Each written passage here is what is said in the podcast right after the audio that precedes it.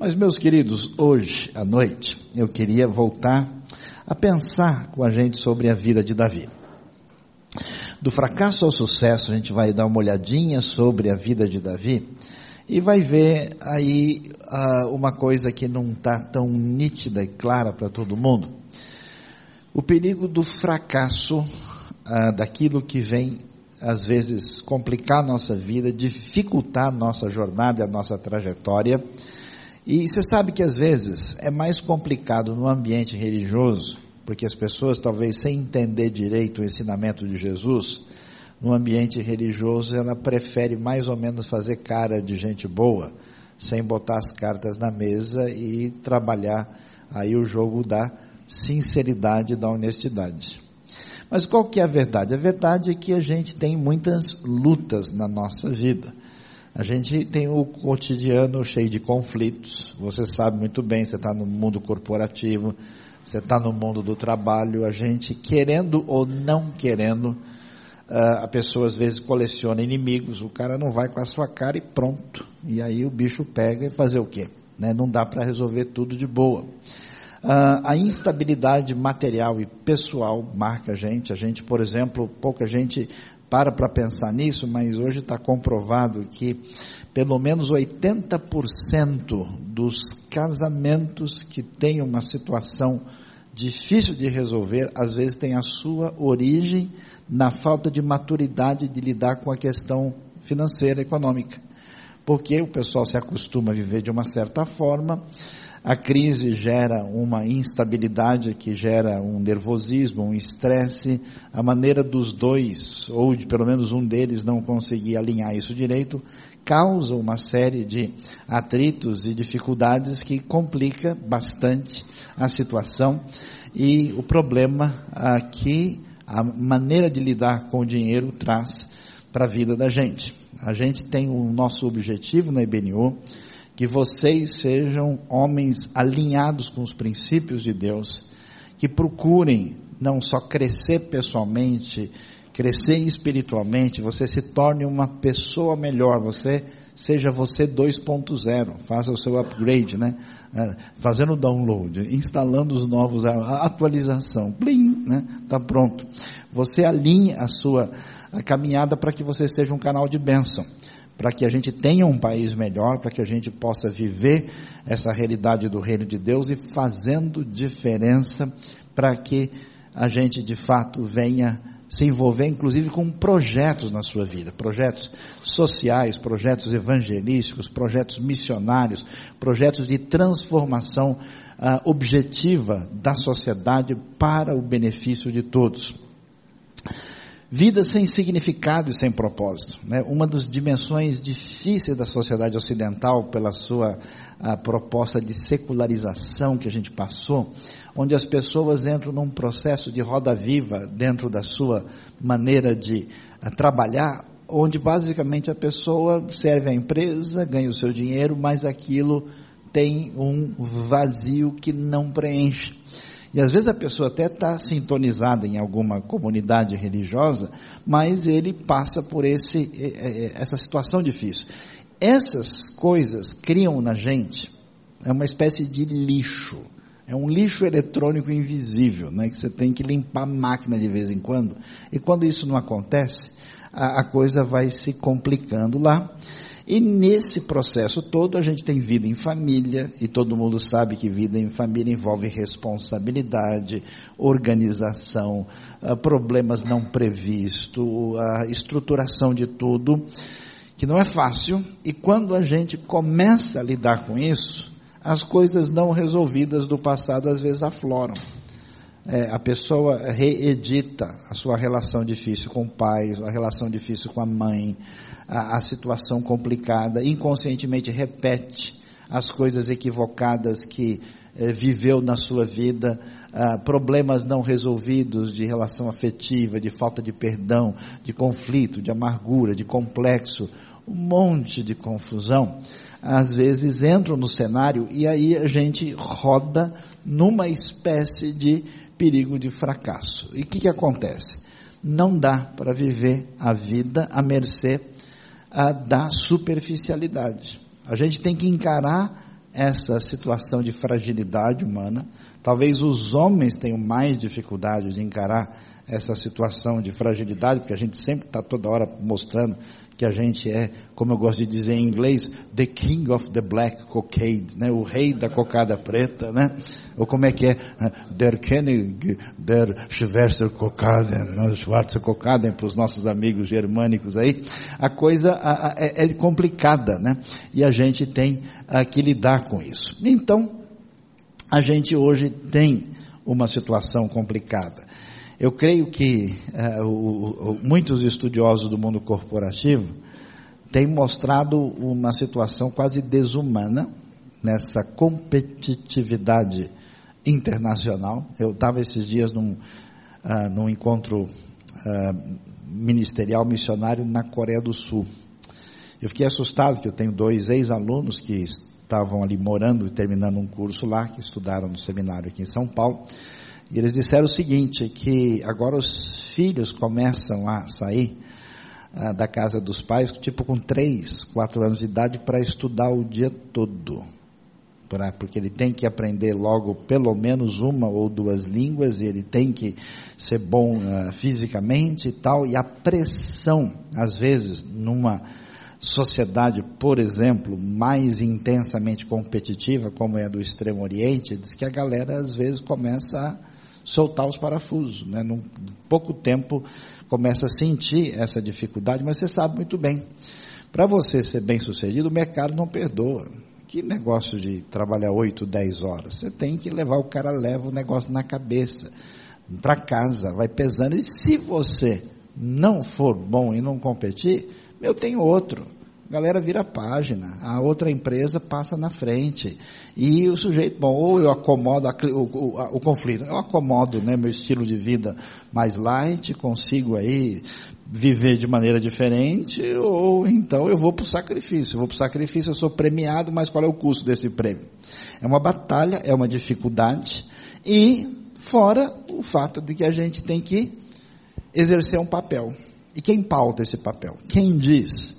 Qual é o paradigma de homem, de marido ou de referência que existe a mídia? A mídia tem uma linguagem dominante, existe uma mídia dominante que muitas vezes, vamos dizer, deixa de lado o modelo de pai, homem, marido que tem referências bíblicas, trabalha com outros elementos e o sujeito vive numa espécie de camisa de força de uma realidade que inclusive define que o homem que é homem, em vez de pintar né, a cara querendo ser um cacique, aí ter um cocar mais alto que o outro, mais colorido, ele tem a carteira mais colorida, ele tem um monte de cartão de crédito, ele mostra o seu poder pela sua capacidade de gasto, pelo seu consumo. Né? É aquela loucura que eu gosto de mencionar às vezes, que a gente hoje gasta o dinheiro que não tem para comprar aquilo de que você não precisa, para parecer o que você não é para agradar quem você não conhece. É loucura. É uma coisa totalmente maluca e a gente vive nisso. Só que a gente não se liga nessas coisas para pensar conscientemente. E isso simplesmente vai rolando e vai criando toda uma espécie uh, de sentimento pesado de estrutura que está sobre a gente e que favorece uma situação de fragilidade, porque nesse processo todo, a gente continua com fome espiritual, a gente no fundo, todo mundo busca relacionamento verdadeiro, as pessoas gostariam de serem amadas e de amarem, porque fomos criados para amar e sermos amados. E nesse processo a gente vai desempenhando os papéis exigidos por essa dinâmica assustadora à nossa volta, e as lacunas vão ficando, a fragilidade se estabelece e o sujeito acaba fazendo uma bobagem. Nesse processo é interessante que, diante de tudo isso, a gente tem que conciliar família, né? O cara tá doido, chegando da empresa, soltando fumaça. Aí vem a filho correndo, ei pai, beleza, tal, ele, ei, oi, tudo bem? Não sabe se chora, se ri, tal, com a cabeça quente, mas tem que chegar junto, tem que fazer o meio de campo. E rola a mesma coisa com a realidade de vida espiritual de igreja. O cara tem que fazer cara de gente espiritual na igreja. A paz do Senhor, pastor. Graça e paz. Amém, né? Falar evangeliquez. Tem, então, você percebe, é um negócio muito tenso isso, muito doido. E o que complica é que você percebe que boa parte das pessoas perdem a sua naturalidade, a sua espontaneidade, eles vão apenas sendo satélites de funções superficiais diante de uma realidade de tensão constante, não vivem a vida e nunca chegam onde a gente precisa chegar.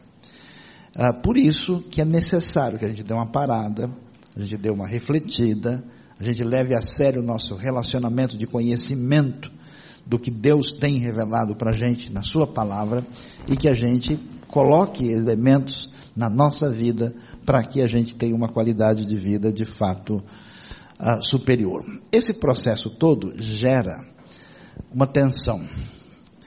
Uma tensão marcada por um estresse forte que nos conduz a uma fome grande de todo tipo de consumo, que geralmente tem as referências maiores no sexo, dinheiro e poder.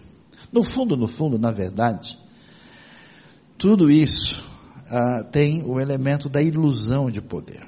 Quer dizer, a pessoa insatisfeita, a pessoa com fome de relacionamento real, ela entra numa crise crescente, isso não vai para o seu consciente, e ela vai acumulando esse lixo, quando o negócio pega, ela foge para um lado. E esse comportamento de fuga é um comportamento de adição. Esse é o problema, isso acontece nas igrejas de hoje, entre pessoas até espirituais, por exemplo, o vício assustador dominante, escravizador de pornografia. O que a pessoa busca numa pornografia? Às vezes uma pornografia cada vez mais pesada e antinatural. Ele busca um relacionamento mais profundo e mais verdadeiro. Ele quer uma pretensa intimidade que as imagens parecem sugerir e que não podem, de fato, preencher.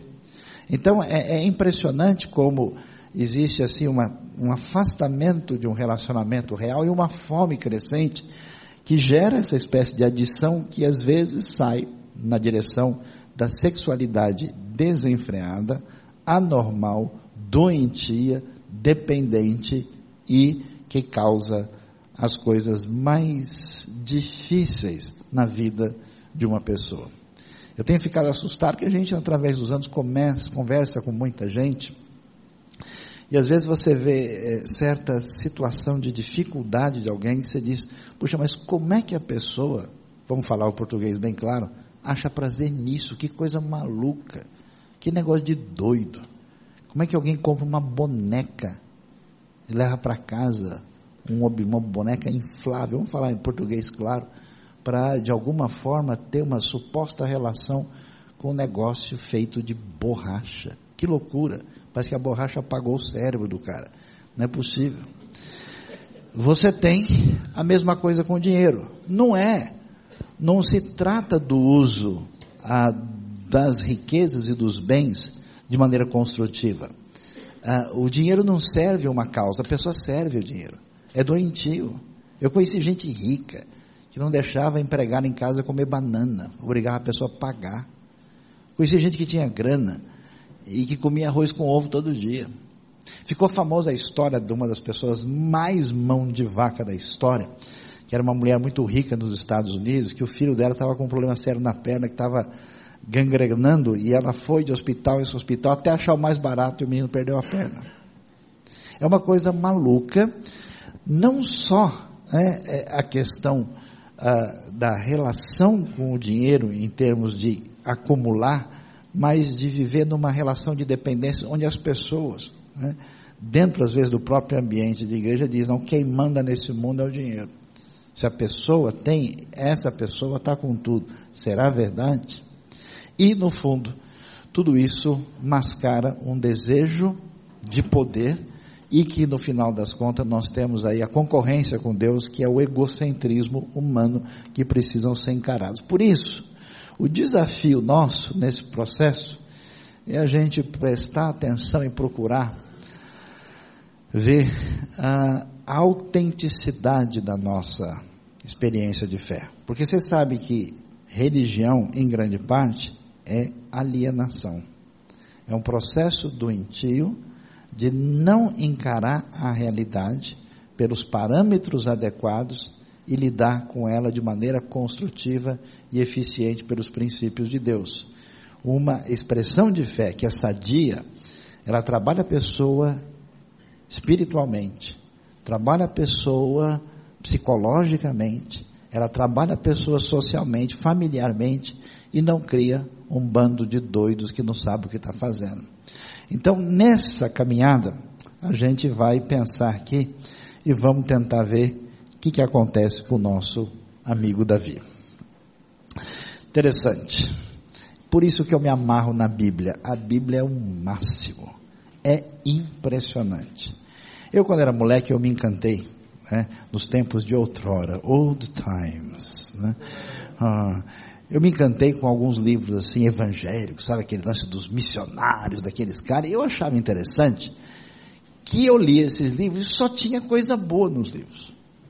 O cara orava 20 horas por dia, o outro acordava 4 horas da manhã para ler a Bíblia e servir a Deus, o outro foi missionário não sei aonde, o outro fazia isso. Nunca tinha pisada de bola dos caras. Eu falei, meu, esse, esse pessoal aqui, eles né, nasceram no céu e nunca saíram de lá. Quando você lia a Bíblia, eu falei, uau, mas esses caras da Bíblia são tão parecidos com a gente, né? Os dos livros é tudo editado, é tudo selecionado. A Bíblia, eu acho que a maior prova de que a Bíblia é um livro divino, porque todos os seus personagens são descritos na maior transparência possível. Você imagina, Davi é rei de Israel. Quem é que ia preservar a história do cara que supostamente teve todo o poder, contando as maiores mancadas dele? Isso em qualquer ambiente seria varrido, jogado para debaixo do tapete. E o que é interessante é a gente ver, Davi vem de uma família com dificuldade, cheia de problemas. Lembra os irmãos? Os irmãos de Davi não iam, não estavam de boa com ele. Quando ah, o pessoal está na guerra lá, e Davi, né, não sei, o Renato que gostou dessa história, porque tem uma, uma sugestão que Davi era mineiro, né? Porque o cara que se preocupa de levar queijo para os irmãos na guerra só pode ser mineiro. Né?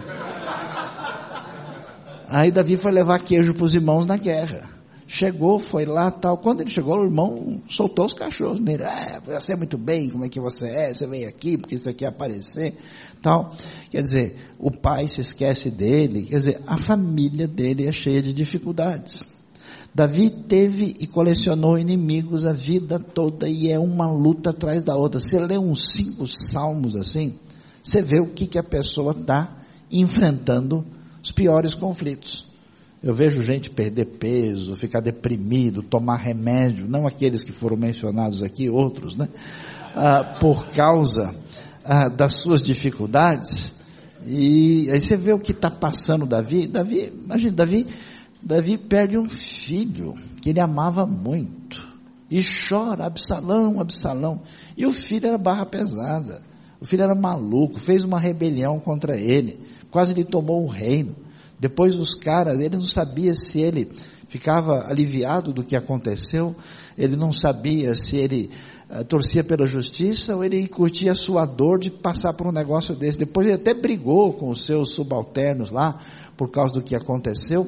Uma situação difícil. Ele foi, como a gente viu hoje de manhã, um imigrante que quase morreu o cara foi lá, teve que fugir da terra dele, entrar na terra dos filisteus, ficar no meio dos caras lá, e depois o pessoal quase descobre e quase ele vai para o vinagre, se ele não tivesse feito o curso de artes dramáticas lá e passado no teste. Davi Made in Broadway, né? Estava lá. A fraqueza do grande guerreiro, a gente vai ver hoje. Esse homem tão extraordinário, que não teve aí a, a, a, a atitude incorreta de pisar na bola usando o poder indevidamente, quando Deus permitiu que Saul ficasse nas suas mãos, ele escorregou.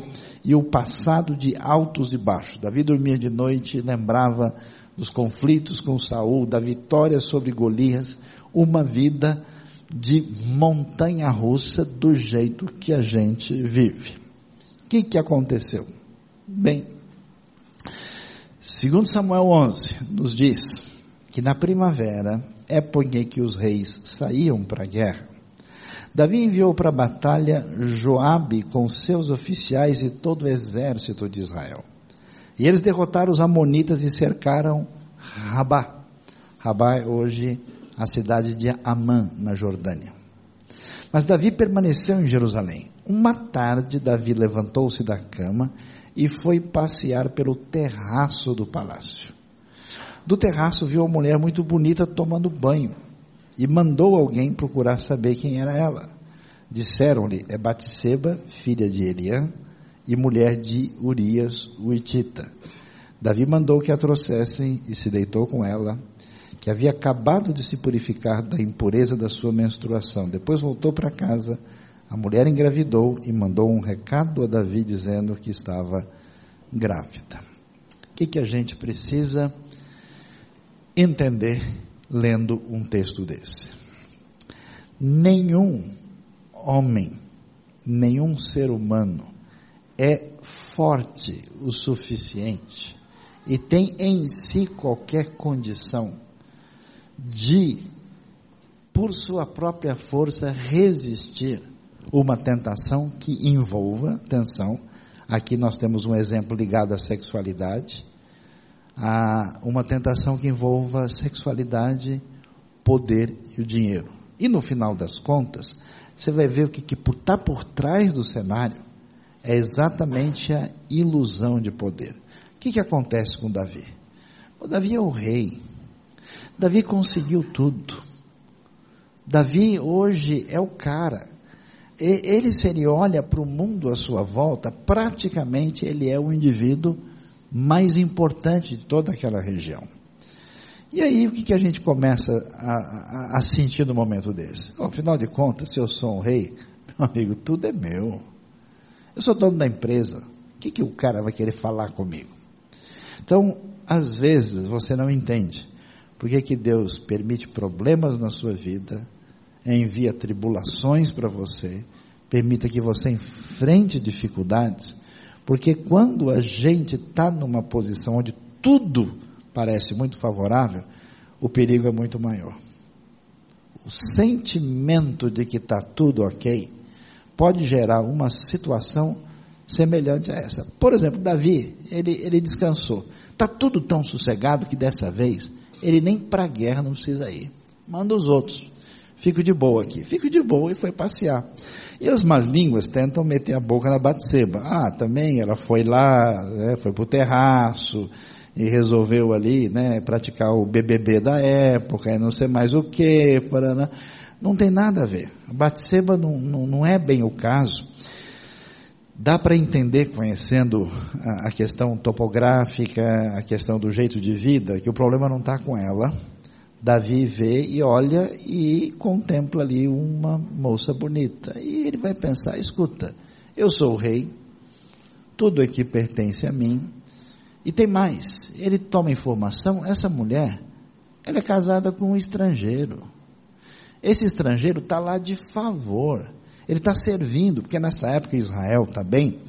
E o Urias, que é esse Itita, se alistou no exército e trabalha como uma espécie, possivelmente, de mercenário. Então, afinal de contas, amigo, esse cara aí, é, Urias também é meu, é meu soldado. A mulher, então, Davi, se permite ser dominado no seu coração por essa sensação de poder, vai, e é impressionante, né? Porque parece que ele de fato perdeu a referência de tal maneira que o texto diz que mandou alguém procurar saber e mandou que a trouxessem. Quer dizer, ele nem, nem, nem para tentar esconder. Falou, ó, manda trazer lá, vai buscar. Trouxe e se deitou com ela, voltou para casa e é impressionante o caminho que o pecado toma na vida da pessoa. A gente não tem jeito. Quando você faz uma bobagem que envolva sexo, dinheiro ou poder, você vai precisar ser despertado por Deus para dar uma parada, para se arrepender e mudar o seu caminho. Se você não faz isso, o bicho vai pegar e a bola vai crescer, a coisa vai ficar muito mais complicada. E agora, o que que Davi faz? Urias vem de volta para casa. Urias chega, e o texto bíblico faz questão de ser irônico no contraste. Porque Davi chega por isso, escuta, você não quer ir em casa não? Vai lá. O que, que ele estava pensando? O Urias vai para casa, depois nasce o nenê, o Urias esteve em casa, está tudo resolvido. Mas o Urias falou, não, imagina, eu estou servindo o meu Senhor, eu estou servindo, nós estamos numa época de conflito, eu vou dormir aqui na porta do palácio, imagina que eu vou em casa lá ficar de folga num momento desse, olha que doideira. E aí Davi vê que o negócio não tem jeito, faz um bilhetinho, leva, manda levar para o chefe ah, do exército, que é o Joabe, e fala, na próxima batalha coloca Urias bem na frente, para que ele tenha que pegar a batalha mais dura. Urias é colocado na frente, morre, e Davi, na cara mais dura, se torna responsável, não só pelo seu adultério, mas por um assassinato premeditado. Preste bem atenção nisso. Você precisa de Deus e você precisa depender de Deus, porque o nosso coração, às vezes de maneira consciente ou inconscientemente, pode nos enganar para a gente fazer bobagens na vida que a gente não imaginava que a gente poderia fazer. E só tem um jeito de resolver isso: abrir o jogo da verdade, colocar isso diante de Deus, pedir perdão e dar marcha ré. As pessoas todas têm problemas, as pessoas todas têm pecado, às vezes a coisa se avoluma, se torna uma situação complicada, e só existe solução na graça bendita de Deus revelada em Cristo Jesus. O que que vai acontecer na vida de Davi? Eu acho absolutamente impressionante, especial. Davi tinha assessores. O primeiro livro de Crônicas, capítulo 29, verso 29 vai nos mostrar que secretários reais, que eram homens de Deus e profetas, como era o caso de Gade e de Natã, tinham acesso a Davi. Deus vai, e é interessante, porque Deus não impediu que Davi caísse. Por que, que Deus não mandou o profeta na hora que o Davi estava pensando bobagem? Eu conheço gente que faz bobagem na vida e tenta transferir isso para Deus. Ah, mas se o Senhor quisesse, ele poderia ter impedido aquilo, mas ele não quis. Ele não me livrou dos meus conflitos e dificuldades nessa ou naquela área. Isso não funciona dessa maneira. O nosso problema é maior. O nosso problema envolve o nosso egocentrismo, a nossa idolatria, nossa dependência de nós mesmos, nossa autossuficiência. E Deus às vezes permite que a pessoa tropece para que ele caia na realidade e depois ele seja levantado e curado de maneira mais completa. E é interessante que Davi recebe o profeta Natan. E é tão interessante a maneira, Natan conta uma historinha para ele. Davi tinha um cara que era bem de vida, tinha tudo, tinha vários animais e estava lá eh, realmente na boa. E aí tinha um pobrezinho que tinha uma ovelhinha só, o cara foi lá, matou, pegou a ovelha, o que que esse cara merece? O cara merece morrer, esse bandido miserável, já se viu, o negócio desse, pois é Davi, a conversa continua, você é esse homem, disse Natan, Davi continuou, assim diz o Senhor, o Deus de Israel, eu ungi rei de Israel, e o livrei das mãos de Saul, dele a casa e as mulheres do seu Senhor, dele a nação de Israel e de Judá. E se tudo isso não fosse suficiente, eu lhe teria dado mais ainda. Porque você desprezou a palavra do Senhor fazendo que ele reprova? Você matou Urias o Itita com a espada dos Amonitas e ficou com a mulher dele. Por isso a espada nunca se afastará de sua família, pois você me desprezou e tomou a mulher de Urias o Itita para ser a sua mulher. Meus queridos, o que que a gente vai ver da maneira como é que Deus trabalha. Preste bem atenção. Talvez a maior dificuldade que os homens ou as pessoas tenham de expor ou de apresentar as suas dificuldades, seus pecados, sua necessidade de ajuda, é que elas não têm esperança. É que elas acham que talvez a coisa vai ser pior ainda e não vai ajudar em absolutamente nada. E de fato, o grande drama da vida é que as pessoas que mais precisam de ajuda fogem dessa ajuda e dificilmente aceitam ajuda. Por isso que eu fico impressionado, porque mesmo Davi, sendo quem ele era, fazendo a bobagem que ele fez, se Davi pertencesse a uma igreja evangélica, ele estava perdido. Nunca mais ele seria aceito de volta. Mas é interessante que Deus é diferente. Deus vai atrás do Davi. Deus manda o Natan falar com ele. Eu não sei qual foi a sua pisada de bola. Eu não sei onde é que o bicho pega. Eu não sei o que é talvez o maior embrólio dentro do seu coração ou a dificuldade maior contra o qual você milita. Eu sei que todo mundo tem.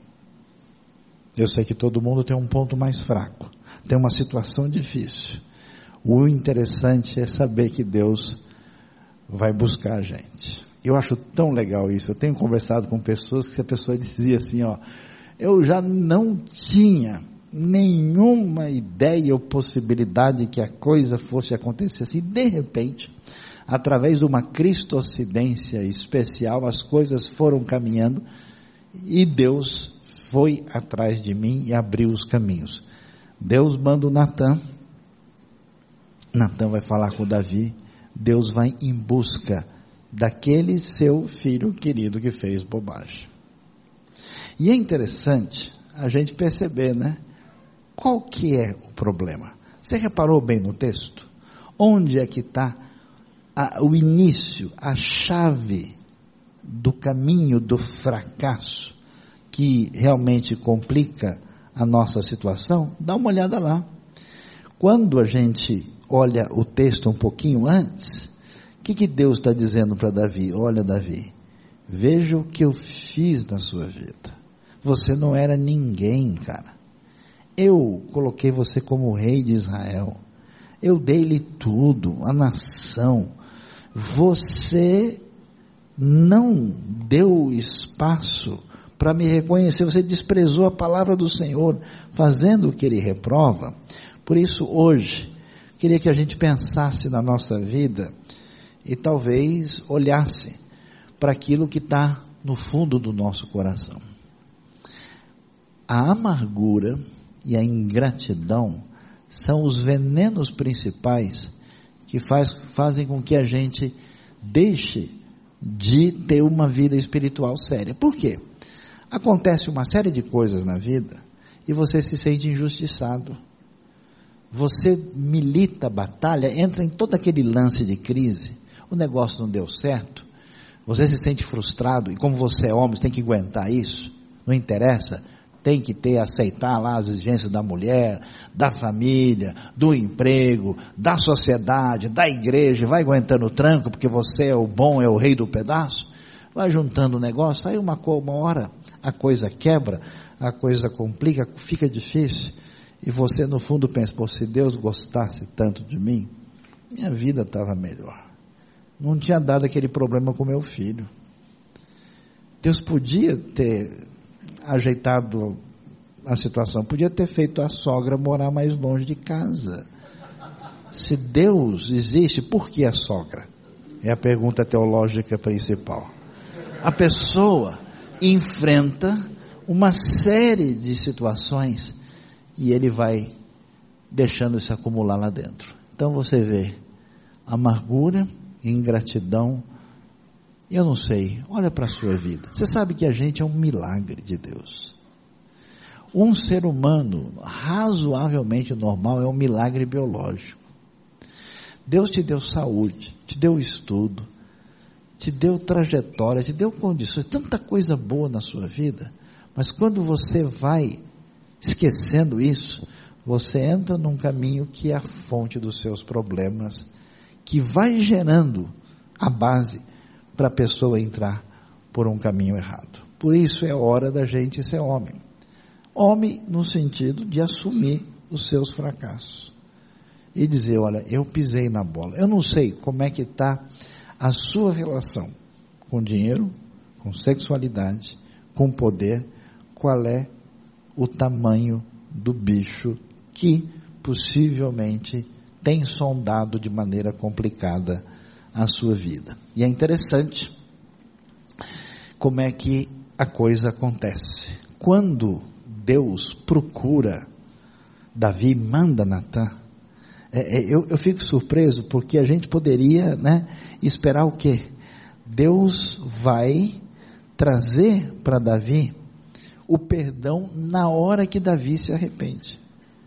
A gente poderia esperar que, mediante o que ele fez, pela sua responsabilidade, pela sua posição, pelo seu conhecimento, pela gravidade, certamente Davi não teria mais jeito. É aquela pergunta que surgiu hoje de manhã, né? Como assim é um homem segundo o coração de Deus se ele fez uma bobagem dessa?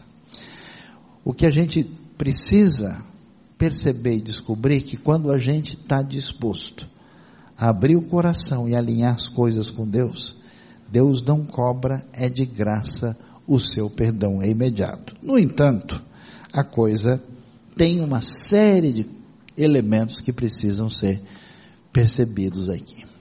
Na sequência, Natan vai dizer: Assim diz o Senhor, de sua própria família trarei desgraça sobre você. Tomarei as suas mulheres diante dos seus próprios olhos, darei ao outro, e ele se deitará com elas em plena luz do dia. Você fez isso às escondidas, mas eu o farei diante de todo Israel em plena luz do dia. Então Davi disse a Natã: Pequei contra o Senhor. E Natã respondeu: O Senhor perdoou o seu pecado, você não morrerá. Entretanto, uma vez que você insultou o Senhor, o menino morrerá. Depois que Natã foi para casa, o Senhor fez adoecer o filho que a mulher de Urias dera a Davi. E Davi implorou a Deus em favor da criança. Ele jejuou e entrando em casa passou a noite deitado no chão. Os oficiais do palácio tentaram fazê-lo levantar-se do chão, mas ele não quis e recusou comer. A história parece um tanto quanto estranha, né? Porque se Deus perdoa na hora, e é interessante, até no texto a frase é forte, quando Davi reconhece o seu pecado, na mesma hora, Natan diz: Você está perdoado, você não morrerá. No entanto, a história parece esquisita e difícil da gente entender, porque Davi não morre, ele é perdoado do seu pecado, mas Deus diz: Olha, isso vai ter consequência na sua vida e na sua família. E isso vai ser sentido lá adiante. Aliás, o fruto desse relacionamento complicado que você teve agora com Batseba não vai longe. Esse fruto, essa criança não vai de jeito nenhum subsistir e ele morrerá.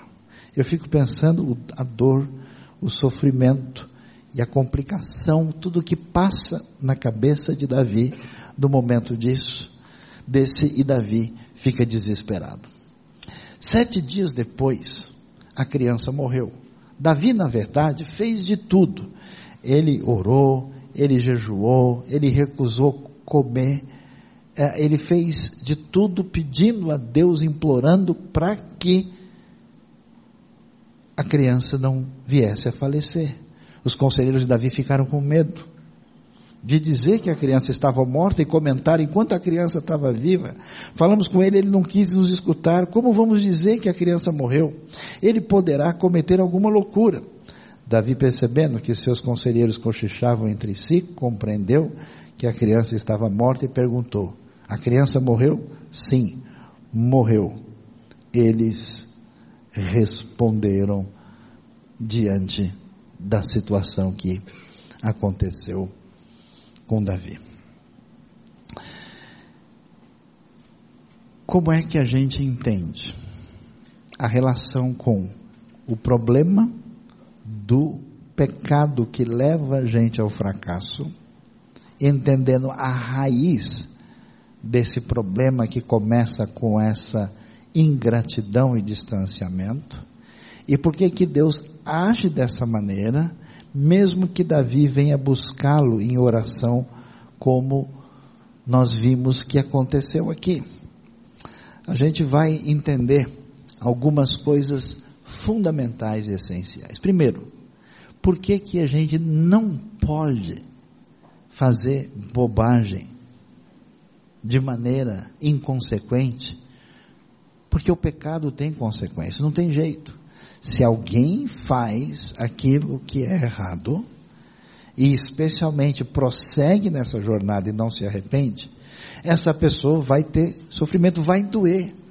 Como às vezes a gente fica com o coração cortado, ajudando pessoas que entraram num caminho turbulento e desnecessário, simplesmente porque não deram atenção ao que a palavra de Deus diz. O pecado tem consequências e vai doer.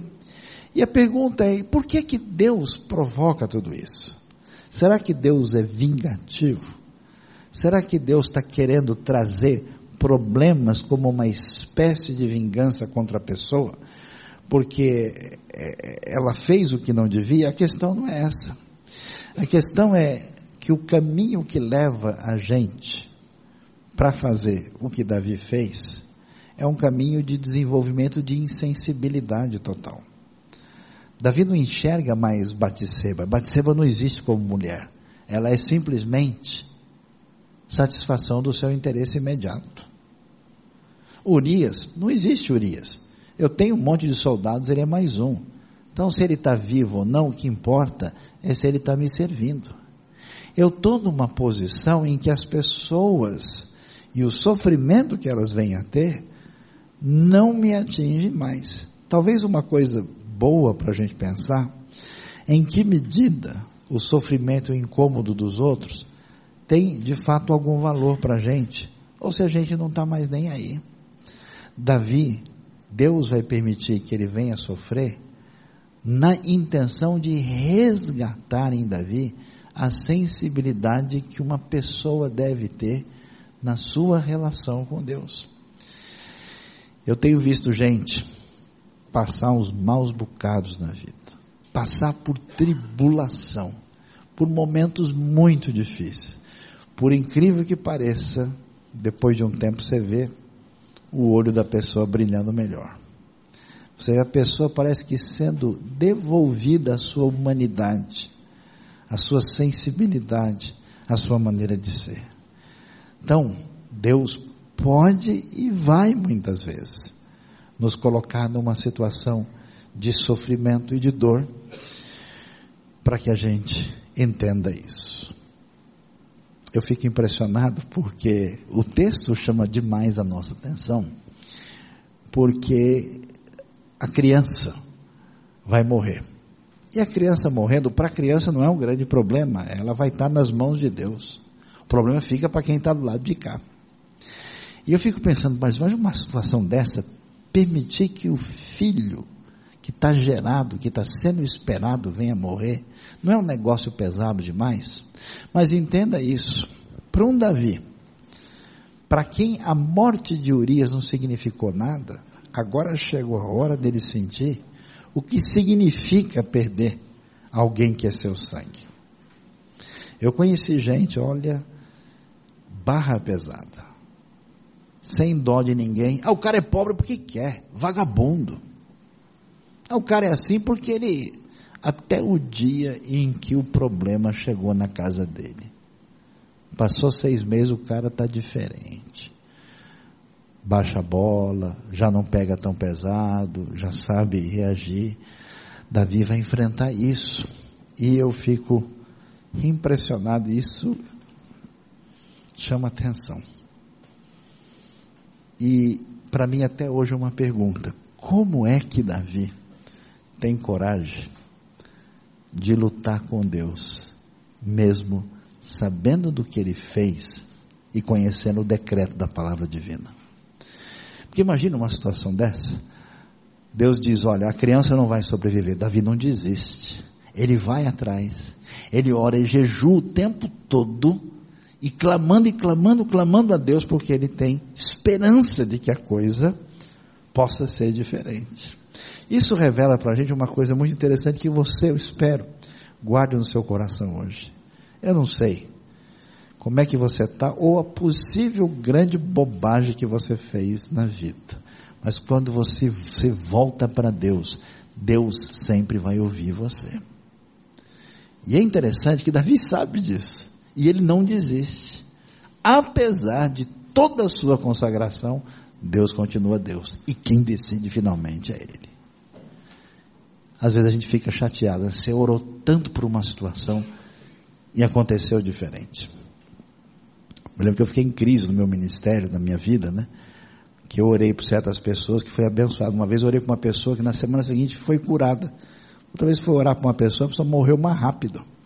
Eu falei, caramba, você não vou orar mais não. Vai que todo mundo vai para a vida eterna, né?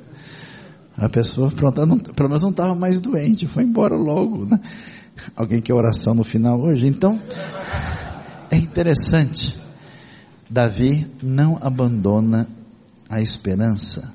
Ele confia que Deus pode perdoar e pode perdoar mesmo. Olha só que coisa impressionante que a gente vai ver. Quando os servos de Davi perceberam que ele estava desesperado pela criança, e a criança morreu, não sabia nem como contar para ele. Aquele tipo, no tempo não tinha WhatsApp, não tinha como mandar mensagem. Como é que a gente vai falar para o homem? Ele está desesperado, agora ele vai morrer de velho, morrer junto. E eles não têm coragem, Davi chega junto, percebe o clima, a criança morreu, morreu. Então Davi levantou-se do chão, lavou-se, perfumou-se trocou de roupa. Depois entrou no santuário do Senhor e o adorou, e voltando ao palácio pediu que se que preparassem uma refeição e comeu.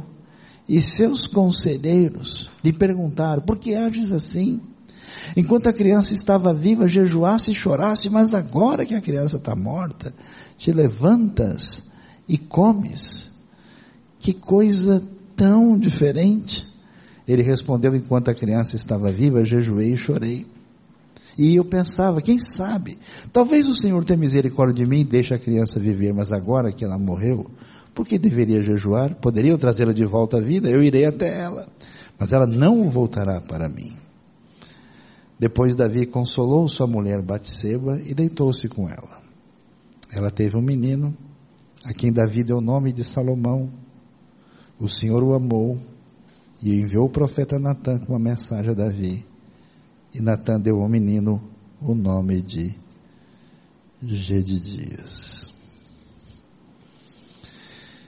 O que deixa a gente impressionado, e é que talvez essa seja a principal mensagem dessa noite. Quando você decepciona você mesmo, quando você se frustra completamente, esconde isso e guarda, e mantém essa coisa machucando e comendo você dentro do coração. E a gente vai empurrando depois a coisa com a barriga. É porque a gente não imagina, depois de fazer muita bobagem, que Deus vai ser o mesmo com a gente. É como alguém que foi embora da casa do pai, assim, né? Aprontou muito, depois volta com aquela cara assim amarela, não, tudo bem, vai ser, mas não é a mesma coisa antes. Fica difícil. Até com, com os amigos não é assim. O cara pisou na bola, fica aquela coisa, aquele gosto assim de, de limão azedo no final, a coisa não fica muito legal. Me impressiona a maneira como Davi, depois que o seu pecado foi tratado, que foi confessado, que foi perdoado, que foi resolvido, ele vira a página. Se você não resolve os conflitos do passado, você nunca irá adiante. Se você não entende que a graça bendita de Deus e o sangue de Cristo perdoa, limpa, resolve, você não vai a lugar nenhum. O, a culpa é o combustível do pecado e da fraqueza na vida pessoal. Eu acho impressionante porque Davi depois do que aconteceu, quando ele diz a vontade de Deus se cumpriu, a criança morreu, Davi vai, se perfuma e chega, vai para o templo e adora o Senhor. Adora Deus, toma uma refeição e diz: Olha, as coisas estão acertadas entre mim e Deus. Como é que está a sua vida? Você está carregando lixo? Você está carregando peso? Você acha, desde que aquilo aconteceu, que você nunca mais vai poder ser uma pessoa do jeito que Deus deseja? Agora, o negócio é é fora do normal. Sabe por quê? Porque Deus poderia ter escolhido abençoar Davi de todas as formas possíveis, mas jamais eu imaginaria que ele ia abençoar por esse caminho. Davi casou várias vezes. Ele tem mulher da sua história que não tem a ver com seu fracasso. Mas por razões absolutamente incompreensíveis e que estão pautadas pela graça de Deus, a Bíblia vai dizer que Davi consolou sua mulher Batseba, deitou-se com ela e ela teve um menino, a quem Davi deu o nome de Salomão. O rei, descendente de Davi, que vai dar continuidade à linhagem messiânica, é filho da mulher do pecado. E aí, olha só o finalzinho, o Senhor o amou, o Senhor o amou, o Senhor o amou. Existem várias maneiras de dizer o Senhor o amou em hebraico, e não é a maneira comum que está escrita. Não é a maneira que a gente poderia esperar. E enviou o profeta Natan, que é o profeta da mensagem do pecado. E com a mensagem disse, Natan deu o nome do menino. G de Dias. Dias quer dizer queridinho do Senhor. Yedid, Yedidá. Em hebraico hoje é namorado, namorada. Essa é a palavra que aparece em Cantares de Salomão. É o termo mais afetivo possível, mostrando para a gente uma coisa. Quando Deus perdoa, quando Deus cura, e a sua graça atinge, Ele constrói um castelo de vitória, que é a coisa mais linda desse mundo. É o poder completo da restauração e da graça de Deus e ele escolhe fazer isso. Por isso é interessante. A questão não é se eu vou fracassar. Você já é um fracasso. O problema é levantar onde estão os pontos de fracasso e saber como é que Deus trabalha com isso. É como ir no médico. O problema é saber qual vai ser o remédio que eu vou tomar. Aí a Bíblia diz o caminho do sucesso divino. Esse Davi se torna um homem segundo o coração de Deus. A coisa mais bonita da minha vida que eu já vi. E até hoje eu fico impressionado com isso. Eu conheci gente que foi assassino. Eu conheci gente que foi feiticeiro. Eu conheci um cara que foi satanista. Passou 21 dias enterrado no cemitério. Fazendo os rituais mais doidos do mundo mas quando a graça de Deus chega na vida da pessoa, perdoa, restaura, é vitoriosa, é algo absolutamente impressionante. Davi se torna o homem segundo o coração de Deus, alguém que é perdoado.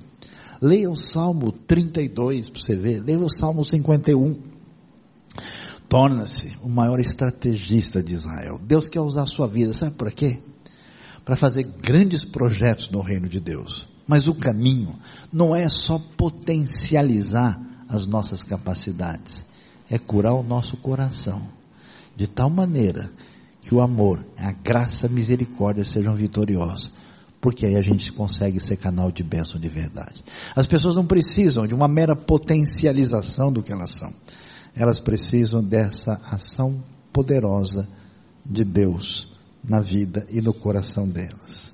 Por isso Davi vai se tornar o maior rei da história de Israel. A pessoa que vai marcar a identidade de Israel para sempre.